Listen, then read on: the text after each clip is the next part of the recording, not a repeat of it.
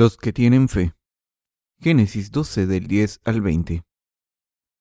Hubo entonces hambre en la tierra y descendió Abraham a Egipto para morar allá, porque era grande el hambre en la tierra. Y aconteció que cuando estaba para entrar en Egipto, dijo a Sarai su mujer, He aquí, ahora conozco que eres mujer de hermoso aspecto, y cuando te vean los egipcios dirán, su mujer es, y me matarán a mí, y a ti te reservarán la vida. Ahora, pues, Di que eres mi hermana para que me vaya bien por causa tuya, y viva mi alma por causa de ti. Y aconteció que cuando entró Abraham en Egipto, los egipcios vieron que la mujer era hermosa en gran manera. También la vieron los príncipes de Faraón y la lavaron delante de él. Y fue llevada la mujer a casa de Faraón. E hizo bien a Abraham por causa de ella, y él tuvo ovejas, vacas, asnos, siervos, criadas, asnas y camellos. Mas Jehová hirió a Faraón y a su casa con grandes plagas por causa de Saraí, mujer de Abraham. Entonces Faraón llamó a Abraham y le dijo, ¿Qué es esto que has hecho conmigo? ¿Por qué no me declaraste que era tu mujer? ¿Por qué dijiste, es mi hermana, poniéndome en ocasión de tomarla para mí por mujer? Ahora, pues, he aquí, tu mujer, tómala y vete. Entonces Faraón dio orden a su gente acerca de Abraham, y le acompañaron, y a su mujer, con todo lo que tenía. La gente suele pensar que los padres de la fe como Abraham y Moisés en el Antiguo Testamento y los apóstoles de Jesús en el Nuevo Testamento eran completamente rectos y sin ninguna falta. Piensan que estos hombres de fe eran especiales, muy diferentes de la gente normal, y por tanto era natural para ellos caminar con esta fe en sus vidas. Cuando leemos la biografía de alguien famoso, suele estar llena de alabanzas diciendo que esa persona no tenía ningún fallo humano. Hizo contribuciones extraordinarias y era una persona maravillosa. Por ejemplo, hay una biografía del almirante Ji Shun-shin, quien a través de sus actividades patrióticas rescató a Corea de la invasión japonesa de 1592. Su biografía dice, desde que era pequeño, el almirante Ji mostró gran potencial para ser un gran hombre. Tenía gran habilidad con la espada. Era un gran hijo y era leal a su patria. Así que cuando se convirtió en gran almirante, libró a Corea de las manos de los invasores japoneses. Tenía todas las características de un gran hombre desde su infancia. Lo que quiero decir aquí es que el almirante Ji era bien distinguido entre la gente ordinaria desde su infancia y fue reconocido como un hombre casi perfecto. Esto también pasa en otras biografías. Pero la Biblia no dice que la gente de fe sea perfecta. A veces muestra sus fragilidades humanas y sus fallos. La Biblia dice que Abraham era un seguidor fiel de la palabra de Dios, que le obedeció por fe, aunque lo que dijera Dios estuviese más allá de su comprensión humana. Como Abraham creyó absolutamente en la palabra de Dios, decimos que era un gran hombre de fe. Dios también amó a Abraham por esta razón. Como Abraham creyó en Dios y le siguió, Dios le dio bendiciones especiales diciendo, Bendeciré a los que te bendigan y maldeciré a los que te maldigan, y en ti todas las familias de la tierra serán bendecidas. En su carne también tenía muchas debilidades y no era diferente a los demás. Estos fallos de Abraham están escritos en la Biblia, y en la lectura de las escrituras de hoy leemos que Abraham dejó a su familia y la casa de su padre en Aram y se fue a Canaán, como le dijo Dios. Pero cuando hubo una gran hambruna, se fue a la tierra de Egipto. En otras palabras, por su propia voluntad y sin consultar con Dios, Abraham se fue de la tierra en la que Dios le había dicho que entrase y se quedase. Después de entrar en Egipto, ¿cómo se comportó Abraham cuando se sintió amenazado por los egipcios y quiso salvar su vida? Los engañó diciendo que su mujer era su hermana y se la envió al faraón. De esta manera, la Biblia también expone los fallos carnales de Abraham, pero esto no es solo para culpar a Abraham o regañarle, sino para darnos lecciones a través de sus errores. Como saben muy bien, la mujer de Abraham, Sara, era una mujer muy hermosa. Era tan hermosa que podría haber competido en un concurso de belleza hoy en día. Abraham se había llevado a su mujer hermosa, sobrino Lot, y los siervos de la tierra de Canaán. Cuando hubo hambruna en la tierra de Canaán, se fue hacia el sur para escapar de ella y al final acabó en Egipto. Pero Abraham aprendió pronto que los egipcios no podían quitarle los ojos de encima a su mujer. La gente miraba fijamente a su mujer. No mostraban ningún interés por Abraham ni su sobrino, la mujer de Lot, o ningún siervo o sierva, sino que solo mostraban interés por la mujer de Abraham. Era tan hermosa que incluso los soldados se quedaban mirándola con los ojos bien abiertos, y la historia de su belleza se extendió por todo Egipto. Todo el país escuchó esta historia de una mujer extranjera que era muy bella y había llegado a su tierra. La noticia llegó al palacio real, y cuando escuchó esto el faraón sintió curiosidad por esta mujer. Sus súbditos le dijeron, Su Majestad, hay cierta mujer en nuestra tierra y se dice que es tan hermosa que todo el mundo está maravillado. ¿Le gustaría verla? Entonces el rey les dijo que confirmaran esta noticia diciendo, ¿Es eso cierto? ¿Hay una mujer tan bella en nuestra tierra? Comprobad si esto es verdad. Después de verificar la belleza de Sara, los siervos del rey volvieron y le dijeron, el rumor es cierto, Majestad. No hemos visto a esa mujer en nuestra tierra. ¿Qué creen que el rey quiso hacer cuando escuchó esto? En la antigüedad, si la mujer de un hombre era demasiado bella, había gente que quería matar al esposo para tomar a su mujer. Abraham creía que le iban a matar por culpa de su mujer. Pensó para sí mismo, ¿cómo puedo dejar que esto pase? No puedo morir así. No puedo perder mi vida por mi mujer. Así que Abraham le dijo a su mujer Sara, He aquí, ahora conozco que eres mujer de hermoso aspecto, y cuando te vean los egipcios, dirán, Su mujer es, y me matarán a mí, y a ti te reservarán la vida. Ahora, pues, di que eres mi hermana, para que me vaya bien por causa tuya, y viva mi alma por causa de ti. Sus palabras eran respetuosas y amenazantes al mismo tiempo. Moriré si dices que soy tu marido. Mira a esta gente. Me miran como si quisieran matarme. Así que, en vez de llamarme marido, llámame hermano. La mujer de Abraham, Sara, era una mujer muy obediente, así que hizo lo que le pidió Abraham. La mujer ideal que todo hombre desea es obediente, incluso más que bella. Sara, la mujer de Abraham, era una mujer así de hermosa. Entonces el faraón envió a sus hombres para que le llevasen a Sara. Al ver a Abraham al lado de Sara, le preguntaron, ¿quién es este hombre? Entonces, obedeciendo a su marido, Sara mintió diciendo, es mi hermano. Como esta mujer tan hermosa no estaba casada, el rey quiso hacerla su mujer. Así que invitó a Sara a su palacio junto con Abraham. Si no pasaba nada, Sara tendría que casarse con el faraón. Esto sería casarse otra vez, porque ya estaba casada con Abraham, y Sara estaría cometiendo un pecado contra su voluntad. Por otro lado, si Abraham se hubiera arrepentido y hubiera dicho, es mi mujer, estaba claro que su mujer y él habrían sido ejecutados por engañar al rey. Si esto hubiera ocurrido, la promesa de Dios de formar una gran nación con Abraham y hacer que fuese una bendición para muchos no se habría cumplido. Conociendo este dilema, Dios resolvió este problema envió grandes plagas a la casa del faraón.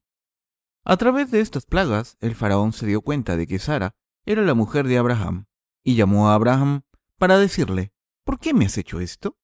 Podría haber cometido un pecado por tu culpa. ¿Por qué dijiste que tu mujer era tu hermana? Llévate a tu mujer de aquí. Entonces echó a Abraham del palacio con muchos regalos. El faraón tuvo que enfrentarse a muchas plagas de Dios porque intentó tomar a la mujer de Abraham, y aunque era un idólatra, sabía que quien estaba protegiendo a Abraham era el Dios de un poder inmenso.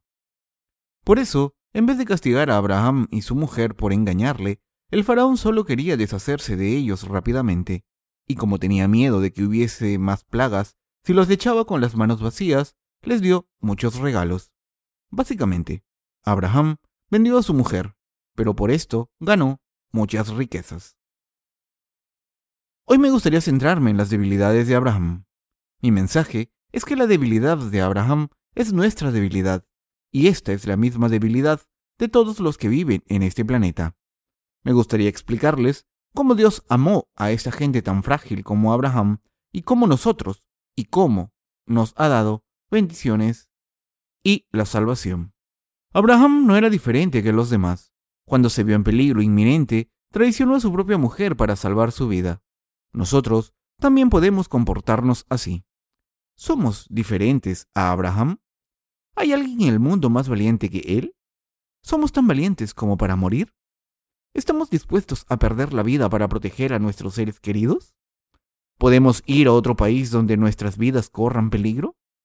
El pasaje de las escrituras de hoy demuestra nuestras debilidades. Esto nos dice, en otras palabras, que todo el mundo es débil como Abraham.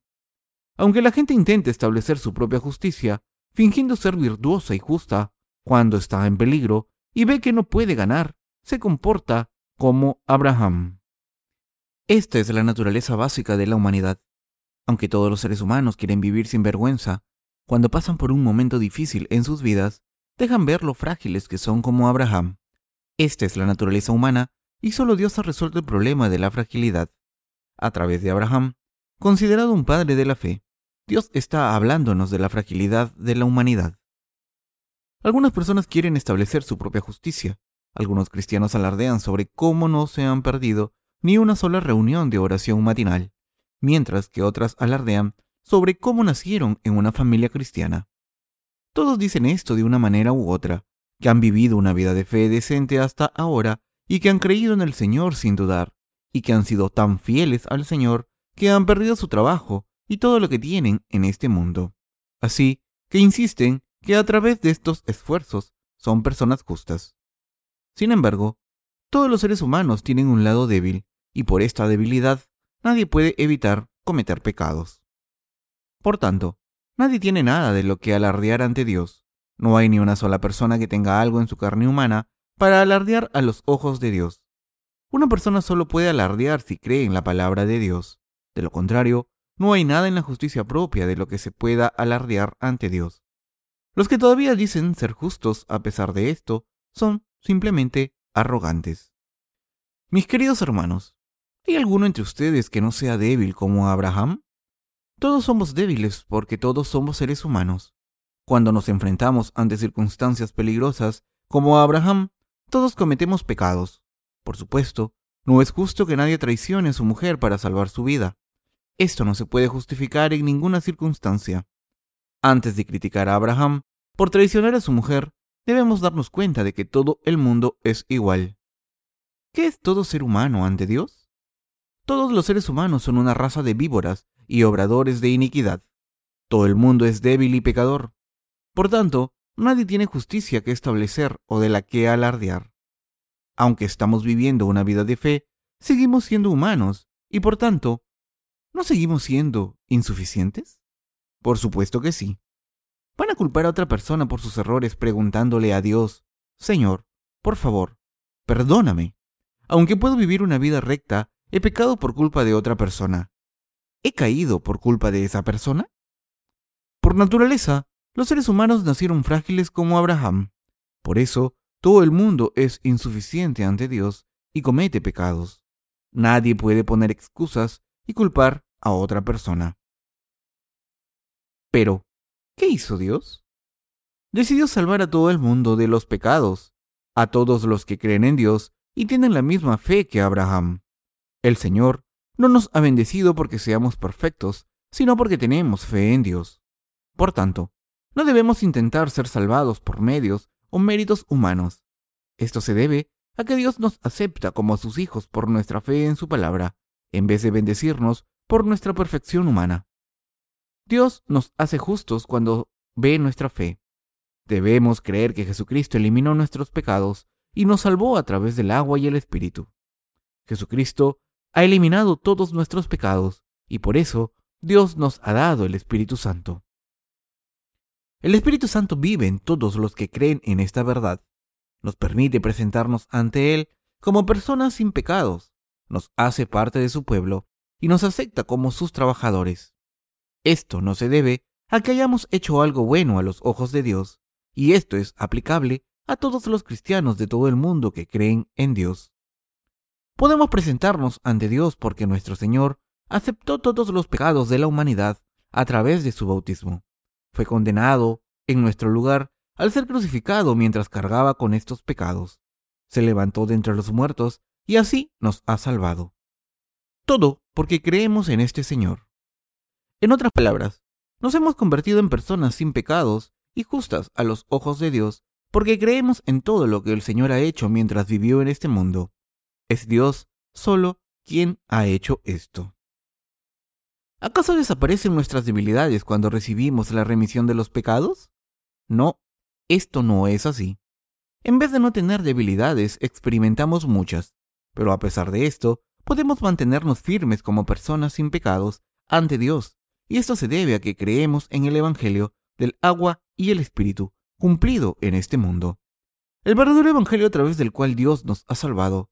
Así es como podemos convertirnos en personas justas. Dios hizo a Abraham el padre de la fe, y Dios nos ha hecho personas justas y sin pecados.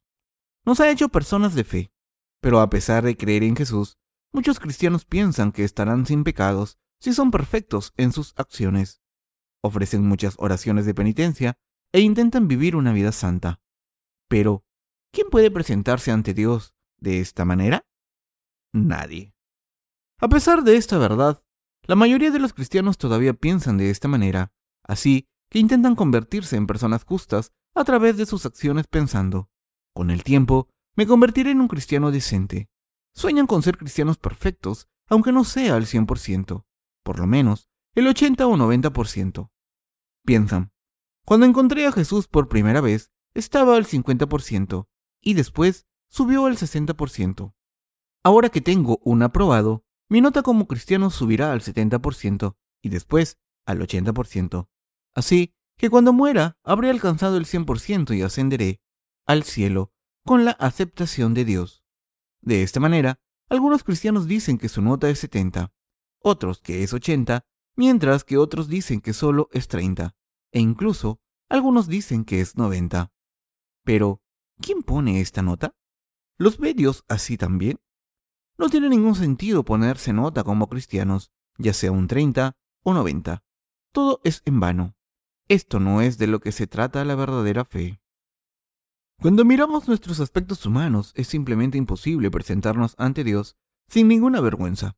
Solo mediante nuestra fe en Jesucristo podemos presentarnos ante Dios con confianza. Como somos débiles, Dios envió a Jesucristo a borrar todos nuestros pecados y librarnos de todos ellos.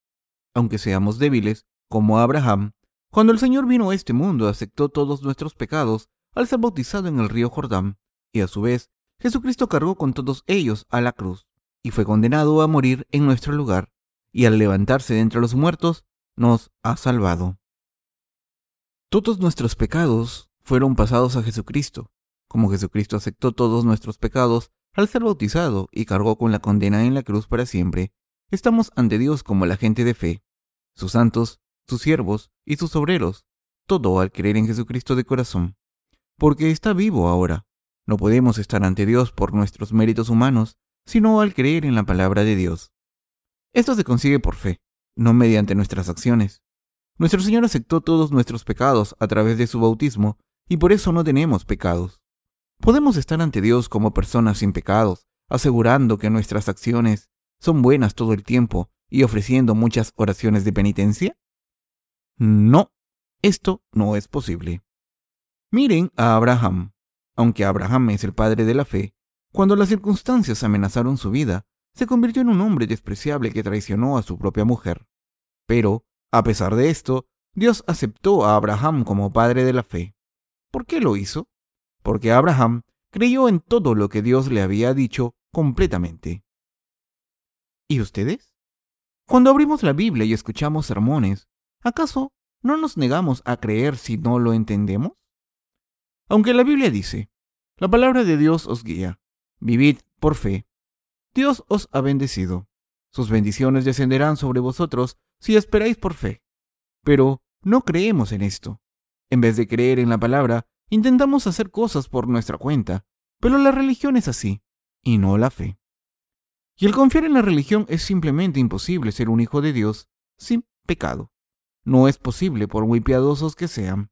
Por mucho que lloren por sus pecados, y por mucho que intenten establecer sus propios méritos, por mucho que vayan a servicios de oración matutinos, aunque nunca se hayan perdido un servicio de adoración en su vida, aunque hayan nacido en una familia cristiana, o por mucho que hayan practicado el ascetismo intentando alcanzar la santificación.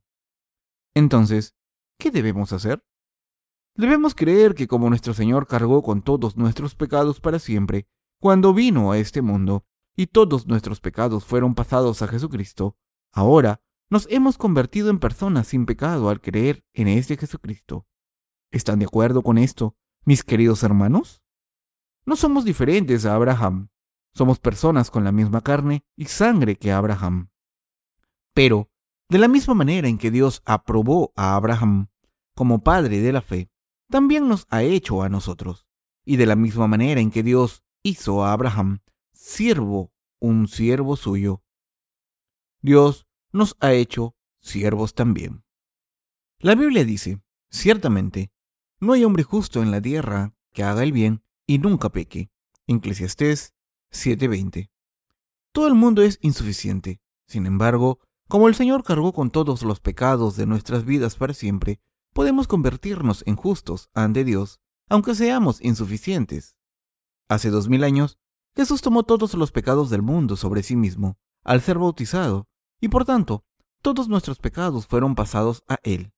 Al creer en este Evangelio, a través del cual nuestro Señor nos ha salvado, nos convertimos en personas justas a los ojos de Dios. Gracias a nuestra fe, no tenemos pecados ante Dios. No tenemos pecados. ¿Tenemos pecados mis queridos hermanos? No, por supuesto que no. Como no tenemos más pecados, podemos servir al Señor, alabarle y predicar el Evangelio. Predicar el Evangelio mientras se sigue siendo pecador es practicar la hipocresía religiosa, no es el camino de la fe. Como el Señor tuvo compasión de nosotros y por su compasión eliminó todos nuestros pecados y pagó la condena por ellos, hemos conseguido la salvación al estar sin pecados ante Dios. Como el Señor nos ha salvado, podemos servirle por fe a pesar de nuestras debilidades. Por eso, el cristianismo es tener fe. Por esta fe, Abraham pudo convertirse en el padre de la fe, aunque era un hombre débil. Esto se aplica a todo el mundo. Así que les pido que no se preocupen por sus debilidades. Lo que debemos tener en cuenta es que tenemos fallos ante Dios. Debemos admitirlos y pasárselos a Jesucristo con nuestra fe cuando sean revelados. Debemos entender enseguida si Jesucristo tomó nuestros pecados o no, afirmarlo por fe y darnos cuenta de que no hay pecados en nuestros corazones. Desde el momento en que estamos sin pecados, nos convertimos en un instrumento de la obra justa para salvar a otros del pecado, con la confianza de un león. ¿Cómo puede una persona hacer la obra justa de Dios si está llena de pecados? Aunque hay muchos cristianos que dicen vivir con fe, estas personas solo están viviendo una vida religiosa. ¿Qué pasa cuando cometen un fallo después de hacer cien buenas obras? Que se convierten en completos pecadores. Esto es lo que hace la religión. Pero, ¿qué es la verdadera fe? La Biblia dice que Abraham se convirtió en un padre justo a los ojos de Dios al creer en su palabra. Dios le dijo, Bendeciré a los que te bendigan y maldeciré a los que te maldigan. Como el cristianismo es fe, son salvados al creer en lo que Jesús ha hecho por ustedes cuando vino a este mundo. Mientras viven sus vidas de fe, deben tratar sus fallos y debilidades por fe. Todos estos problemas pueden arreglarse con fe. Por el contrario, si intentan arreglarlo con sus propias acciones, no resolverán nada. Aunque se decidan diciendo, lo juro, intentaré mejorar. Es simplemente imposible mantener esta resolución y se desesperarán. Y la fe en Dios no se trata de esto. Esto no es más que una vida religiosa. Los que conocen bien sus insuficiencias pueden servir bien al Señor. Se aferran a Dios porque saben que son insuficientes y no pueden hacer nada por su cuenta. Entre los nacidos de nuevo, los que piensan que son perfectos no siguen al Señor con lealtad, sino que acaban dejando al Señor. Juzgan a los demás y les piden que les sigan pensando para sí mismos. Soy un buen cristiano. ¿Cómo pueden los cristianos hacer otra cosa? en vez de seguir al Señor, le piden al Señor que les siga. ¿Qué tipo de vida cristiana vivirán? ¿Vivirán por fe o vivirán siguiendo una religión? Por fe estamos predicando el Evangelio en el extranjero. Esto se hace por fe, no como si fuera una religión. Debemos orar a Dios para poder vivir una vida de fe correcta. Si predicamos el Evangelio de Dios, mientras oramos, muchas personas serán salvadas por todo el mundo para compartir la fe de Abraham. Hoy hemos recibido una solicitud de libros de Alemania, Suecia, Francia y Rusia. La gente de estos países también es justa por fe. Al creer en el Evangelio del agua y el Espíritu que Jesucristo nos ha dado, nos convertimos en personas limpias ante Dios. Y estas personas son siempre nuevas criaturas y pueden llevar a cabo la obra de Dios siempre. En sus vidas de fe, tienen la habilidad de estar ante Dios firmes con tan solo decidir vivir con virtud e intentarlo? ¿O pueden estar firmes ante Dios al creer en Jesucristo diciendo, Jesucristo ha cargado con todos mis pecados al ser bautizado? Y mientras cargaba con todos los pecados del mundo, pagó su condena en la cruz en mi lugar, y al levantarse de entre los muertos, se convirtió en mi Salvador eterno. Mis queridos hermanos, no somos personas limpias ante Dios por nuestras propias acciones. Cuando creemos en la palabra de Dios, es cuando estamos sin culpa ante Él. La fe es lo que nos hace ser rectos ante Dios y el hombre, y la fe es lo que nos permite hacer la obra de Dios. Esta es la fe que tuvo Abraham. Es la fe que cree en lo que Dios ha dicho. Los que creen en la palabra de Dios pueden mantenerse firmes en su presencia, pero los que intentan acercarse a Dios con sus propias obras en vez de creer en su palabra, caerán en la desesperación cuando se cansen de ser santos, y no se levantarán jamás. Hay límites para sus esfuerzos y piedad humanos. Esto se debe a que siguen teniendo una naturaleza pecadora. Por tanto, quien intente acercarse a Dios a través de sus propios esfuerzos, fracasará. Nuestro Señor cargó con todos nuestros pecados a través de su bautismo en el río Jordán diciendo, Permíteme hacer ahora, pues conviene así que cumplamos toda justicia. En Mateo 11:12, Jesús dijo, Desde los días de Juan el Bautista hasta ahora, el reino de los cielos sufre violencia y los violentos lo arrebatan. Pero la violencia no debe entenderse como ir al cielo utilizando la fuerza en un sentido literal. La violencia no está permitida por la ley. La regla es que solo los que no tienen pecados puedan entrar en el cielo. Y Jesús nos dejó completamente sin pecados, y nos hizo justos al aceptar todos nuestros pecados a través de su bautismo y al morir en la cruz en nuestro lugar. Aunque no hayamos hecho nada, el Señor se ha encargado de todo. Así, hemos recibido el derecho a entrar en el cielo, aunque no estemos cualificados para esto. Así hemos tomado el cielo con violencia. Esto significa que el cielo se ha rendido para los que creen que Jesús aceptó todos los pecados a través de Juan el Bautista y pueden entrar en el cielo por esta fe. ¿Cómo se entra en el reino de Dios? Por violencia, es decir, por fe. Los que creen en la palabra de Dios, en la palabra del agua y el Espíritu de Jesucristo, toman el reino de los cielos por violencia, toman el control. Cuando un país va a la guerra contra otro país, tiene que tener poder para ganarla completamente y la habilidad de prevalecer sobre la otra nación. Aunque Japón invadió Corea y la esclavizó durante 35 años, entre 1910 y 1945 después de Cristo, no pudo someterla permanentemente. A pesar de obligar a los coreanos a cambiarse los nombres por nombres japoneses, aprender a hablar japonés y adorar a dioses japoneses, los opresores japoneses no pudieron someter a Corea completamente. Si hubieran sido verdaderamente poderosos, los coreanos se habrían convertido en sus esclavos y habrían sido asimilados completamente. Cuando queremos entrar en el cielo, debemos tener suficiente poder, y a través de nuestra fe en Jesús, hemos recibido el poder para entrar en el cielo con violencia. Si queremos entrar en el cielo, debemos invadirlo con violencia, es decir, por fe. Por eso Juan el Bautista pasó todos los pecados del mundo a Jesús, a través del bautismo que le dio. Jesús dijo, Permíteme hacer ahora, pues conviene así que cumplamos toda justicia. Mateo 3:15 en el Antiguo Testamento, el sumo sacerdote pasaba los pecados del pueblo de Israel a la cabeza del chivo expiatorio mediante la imposición de manos. De la misma manera, Juan el Bautista, el representante de la humanidad, pasó todos los pecados del mundo sobre Jesús al bautizarle. Esto se cumplió cuando Juan el Bautista y Jesús cumplieron 30 años. En aquel entonces, Juan el Bautista estaba ocupado en el río Jordán y Jesús fue a ese río. Cuando Jesús le dijo a Juan el Bautista, Bautízame, Juan el Bautista le dijo que no podía atreverse a bautizar a Jesús. Entonces Jesús le dijo, Permíteme hacer ahora, pues conviene así que cumplamos toda justicia. De la misma manera, en que los pecados anuales de los israelitas fueron pasados al chivo expiatorio para siempre a través de la imposición de manos del sumo sacerdote. Yo también tendré que aceptar todos los pecados de la humanidad a través de ti, el representante. La palabra así es ho-tos. En griego significa mediante este método.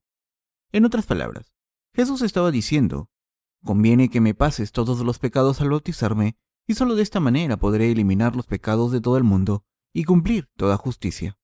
Conviene que eliminemos los pecados de todo el mundo mediante este bautismo. Así que Jesús fue bautizado por Juan el Bautista, y por eso el cielo sufre violencia desde los días de Juan el Bautista. De la misma manera en que los fuertes ganan una guerra suprimiendo a los débiles, el cielo puede ser tomado por los fuertes armados con una fe firme en el bautismo de Jesús. Cuando Jesús vino a este mundo, Jesús aceptó todos los pecados de la humanidad al ser bautizado, los llevó a la cruz y murió por ellos en nuestro lugar, eliminando todos los pecados del mundo. Al creer en esta verdad, podemos entrar en el cielo sin dudar, de la misma manera en que los fuertes vencen a los débiles con su poder, y la fe es nuestro poder para entrar en el cielo y conquistarlo, permitiéndonos hacerlo nuestro y decir, Jesucristo me ha dado este cielo a través de su bautismo y muerte en la cruz. Esta es la fe. Cuando tenemos fe en la palabra de Dios, nuestros corazones están sin pecados y son santos, y podemos tomar el cielo que Dios nos ha dado y predicar este Evangelio verdadero a los demás. Y cuando tenemos fe, no tenemos culpa ante Dios y el hombre. Por el contrario, cuando no tenemos fe nos convertimos en personas desgraciadas y avergonzadas, y queremos escondernos en un agujero. Sin la verdadera fe, en vez de no tener vergüenza bajo el cielo, acabamos teniendo demasiada vergüenza. ¿Cómo debemos vivir nuestra vida cristiana? Debemos vivirla por la fe que cree en la palabra de Dios. Pueden vivir una vida de fe correcta al creer en toda la palabra de Dios escrita en ambos testamentos de la Biblia. Todos los santos están llenos de debilidades. Los siervos de Dios no son perfectos, pero a pesar de esto estamos sin culpa ante Dios y podemos ser utilizados como instrumentos de su justicia. Todo porque creemos en la palabra de Dios y porque nos ha dado el Espíritu Santo. ¿Creen en esto, mis queridos hermanos? Debemos estar firmes en esta fe. Debemos trabajar por fe. Todo requiere fe. La Biblia dice, mas el justo por la fe vivirá. Romanos 1.17. Aunque Abraham traicionó a su propia mujer, fue bendecido por Dios, y esto es algo que no podemos entender si lo pensamos desde nuestra perspectiva humana.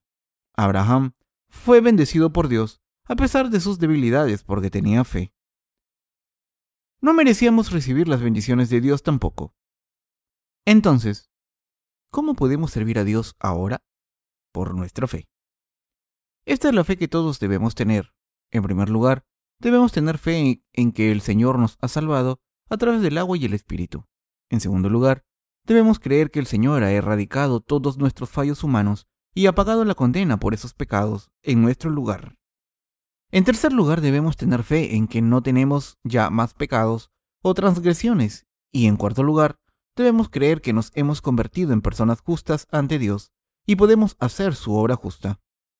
Cuando tenemos fe para creer que el cielo es nuestro y que Dios ha eliminado los pecados de todo el mundo, alcanzamos la salvación y la santidad por Dios, y no solo nos convertimos en sus hijos, sino que también recibimos sus bendiciones en cuerpo y espíritu para ser utilizados como sus instrumentos de justicia. Por tanto, por fe, deben vivir como cristianos. Mientras viven en este mundo deben tener la verdadera fe. Nuestro Señor ha salvado a personas tan insuficientes como nosotros. Nuestro Señor nos ha salvado a pesar de nuestras debilidades y nos ha hecho el pueblo de Dios y sus obreros. Al creer en esta verdad, hemos sido salvados y ahora estamos siendo utilizados como instrumentos de la justicia. No debemos olvidar esta gracia inmensa de Dios. No debemos olvidar la gracia con la que nuestro Señor nos ha salvado. Ya estemos solos o con otras personas cuando tenemos problemas o cuando tenemos éxito, debemos recordar al Señor con todos los aspectos de nuestras vidas. Debemos pensar en las bendiciones de Dios y creer en Él, recordando que nos ha aceptado para ser su pueblo y nos ha hecho personas perfectamente justas a través del Evangelio, del agua y el Espíritu. Y debemos dar gracias y gloria a Dios sus vidas cristianas deben vivirse con esta fe. Esto se debe a que Jesús ha eliminado todos nuestros pecados y por eso podemos ser salvados. Le doy gracias al Señor por esta verdad. De la misma manera en que Dios bendijo a Abraham, a pesar de sus insuficiencias, también nos ha bendecido a nosotros y está trabajando a través de nosotros a pesar de sus insuficiencias. Todo lo que debemos hacer es estar profundamente agradecidos a Dios por eso. ¿Significa esto que no tenemos más que insuficiencias todo el tiempo? No, eso no es cierto. Aunque tenemos muchas insuficiencias en nuestras vidas, nuestro Señor se las llevó todas. Al creer que el Señor cargó con todos nuestros pecados a través de su bautismo y fue condenado por ellos, podemos vivir una vida recta como personas justas y sin pecados. Esta es la bendición que el Señor nos ha dado. Por tanto, debemos estar agradecidos a Dios por hacer posible que vivamos esta vida bendita.